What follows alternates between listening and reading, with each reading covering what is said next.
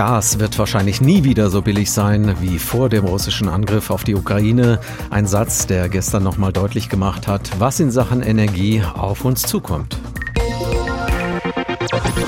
Ausgesprochen hat diesen Satz Bauministerin Clara Geiwitz von der SPD. Es ging um den Einbau von klimafreundlichen Heizungen ab 2024. Mit mindestens 65 Prozent erneuerbaren Energien sollen sie dann betrieben werden. Die Pläne von Geiwitz und Energieminister Robert Habeck von den Grünen hatten schon vorher für viel Diskussionen gesorgt. Sie sind auch innerhalb der Ampelregierung durchaus umstritten. Darüber habe ich vor der Sendung mit Reinhard Loch gesprochen von der Verbraucherzentrale Nordrhein-Westfalen. Herr Loch, viele haben haben ja schon einen Schrecken bekommen, weil sie dachten, sie müssten ihre alte Heizung auf jeden Fall austauschen. Das ist aber gar nicht so. Bestehende Heizungen können weiter betrieben werden. Kaputte Heizungen können auch repariert werden. Aber mit neuen Heizungen müsste die Wärmewende jetzt beginnen, hat Robert Habeck gestern nochmal gesagt. Was bedeuten diese Pläne denn jetzt ganz konkret für die Hausbesitzer? Lieber schnell noch was tun oder ganz entspannt abwarten, bis die jetzige Heizungsanlage ihren Geist aufgibt? Das hängt natürlich vom Einzelfall ab. In der Tat ist es so, wer eine funktionierende Gas- oder Ölheizung hat, muss erstmal gar nichts tun. Wenn sie repariert werden kann, kann sie auch nochmal repariert werden, äh, bis sie ans Ende ihrer Lebensdauer kommt. Vielleicht ist im Einzelfall es aber doch sinnvoll, früher auszutauschen, ganz klar. Wer also jetzt auf innovative Technik setzen will, der kann das natürlich tun. Ab nächstes Jahr wird es dann ja auch sehr, sehr attraktiv gefördert. Das war ja der zweite Teil von der Habeck-Message, dass wir attraktive Förderprogramme kommen. Auf die Förderprogramme kommen wir gleich noch, aber erst noch soll es ja auch die Vorschrift geben, bestimmte Heizkessel nach 30 Jahren austauschen zu müssen, oder? Ja, das Gesetz gibt es jetzt auch schon. Wenn ein Kessel älter als 30 Jahre alt ist und kein Niedertemperatur- oder Brennwertkessel ist, muss er ausgetauscht werden bei einem Besitzerwechsel. Bestandsschutz gibt es immer für die Menschen, die in ihrem Haus schon wohnen und die müssen jetzt erstmal nichts machen.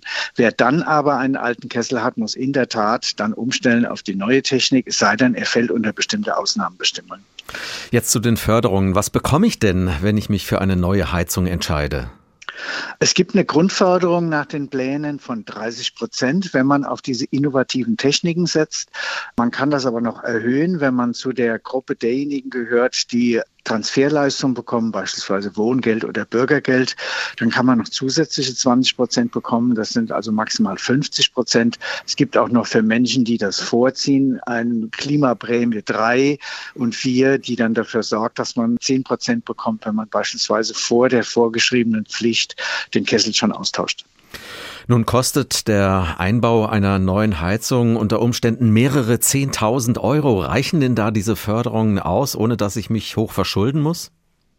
Ja, in der Tat sind natürlich die neuen innovativen Techniken teurer. Auf der anderen Seite muss man natürlich sehen, die Idee ist natürlich dahinter auch, dass die Energiekosten insgesamt dann sinken, weil man eben auf Erneuerbare setzt. Aber in der Tat, wir werden etwa Kosten von 10.000, 15.000 Euro mehr haben, die für einen klassischen Kessel anfällt. Ein Teil davon wird sicherlich durch die Förderung ersetzt. Und ansonsten gibt es noch die Möglichkeit, Kreditförderung zu bekommen. Aber letzten Endes natürlich, es sind insgesamt etwas teurere Lösungen Lösung. Deswegen ist das Förderprogramm ja auch aufgesetzt worden. Kritisiert wird auch eine zu starke Ausrichtung auf die besonders teuren Wärmepumpen. Wem nutzt denn die Wärmepumpe überhaupt? Die Wärmepumpe hat natürlich viele Vorteile, deswegen wird sie ja so nach vorne geschoben. Wir können sie irgendwann komplett mit erneuerbarem Strom betreiben. Das ist ja sozusagen der Hintergrund der ganzen Absicht. Und dieser erneuerbare Strom wird hoffentlich irgendwann mal sehr billig, wenn wir ihn nämlich zu 100 Prozent aus Sonne und Wind machen. Aber in der Tat, im Moment müssen wir noch schauen, welche Gebäude sind geeignet für die Wärmepumpe. Das ist nicht jedes Gebäude. Ähm, deswegen muss man unter Umständen noch zusätzliche Maßnahmen ergreifen. Aber langfristig nutzt es uns allen, weil wir natürlich dann wegkommen wegkommen von Öl und Gas. Und man muss immer bedenken, Öl und Gas werden teurer werden, weil wir ja auch diese CO2-Abgabe nicht nur bekommen, sondern sie wird immer teurer werden, sodass also die fossilen letzten Endes natürlich die teurere Lösung sind. Was ist denn mit den Mietern, deren Vermieter plant, eine neue Heizung einzubauen? Müssen die sich an den Kosten beteiligen? Ja, normalerweise im Rahmen von Modernisierungsumlagen, wie wir das von anderen Bereichen auch kennen. Neue Fenster werden eingebaut, das Haus wird gedämmt. Dann wird der Mieter über die Modernisierungsumlage äh, beteiligt. Nun hat dieses Gesetz allerdings Schutzvorschriften eingebaut, dass das nur bis zu einer gewissen Höhe sein darf und Heizungen, die eingebaut werden müssen, auch effizient laufen, sodass der Mieter tatsächlich auch eine Verringerung der Heizkosten hat und nicht nur eine Erhöhung der Kaltmiete. Also von daher hat das Gesetz extra für Mieter Schutzparagraphen eingebaut, damit das alles begrenzt bleibt. Noch ist das ja alles nur ein Gesetzentwurf. Rechnen Sie damit, dass sich da noch was Gravierendes ändert? Gravierendes wahrscheinlich nicht, aber es kann sein, dass an die ganzen Ausnahmen und Härtefallregeln vielleicht nochmal rangegangen wird, dass man vielleicht auch an die Zeiten nochmal rangeht, bis wann etwas passieren muss.